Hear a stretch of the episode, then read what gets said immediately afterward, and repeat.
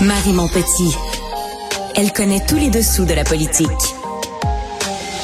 Une entrée privilégiée dans le Parlement. Là-haut sur la colline. Marie Montpetit. Croyez-le ou non, ça fait un mois que les élections ont eu lieu déjà. Le résultat, vous le connaissez, une majorité écrasante pour la CAQ. On n'a jamais vu ça, du moins pas depuis Robert Bourassa.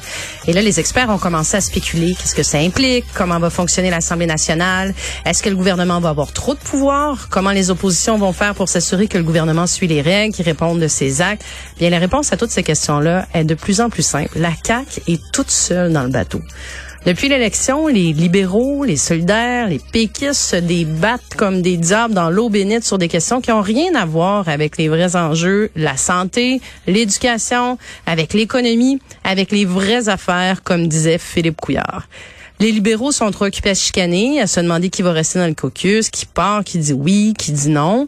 Pendant ce temps-là, Québec solidaire, le parti de gauche qui cède à la pression et il se désolidarise et laisse tomber le PQ et le parfum d'une belle association. Et tout ça pour se boucher le nez et prêter serment à Charles III. Et d'ailleurs, est-ce que c'est vraiment un sujet qui, euh, vous touche, je veux dire comme euh, directement? Et à cause de ce serment-là, ben, les trois députés du Parti québécois pourront pas siéger à l'Assemblée nationale. Juste comme ça, Pascal Bérubé a été élu en 2007, 2008, 2012, 2014, 2018 et encore en 2022.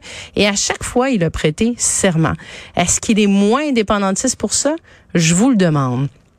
Puis, pendant ce temps-là aussi, Éric Duhem, lui, qui fait des vagues tout seul dans son coin pour avoir un bureau à l'Assemblée, c'est juste des vagues de plus dans une mer qui est déjà pas mal agitée, je trouve.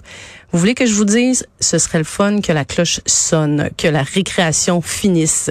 Retour en classe, mesdames et messieurs les députés, parce que les Québécois ne vous ont pas élus pour vous tirailler dans la cour d'école, ils vous ont élus pour aller en classe. Faites votre travail, mettez-vous sérieusement à étudier les dossiers importants, préparez vos questions pour le gouvernement. Parce que soyez certains que François Legault et ses ministres vont s'en donner à cœur joie pendant ce mandat-là.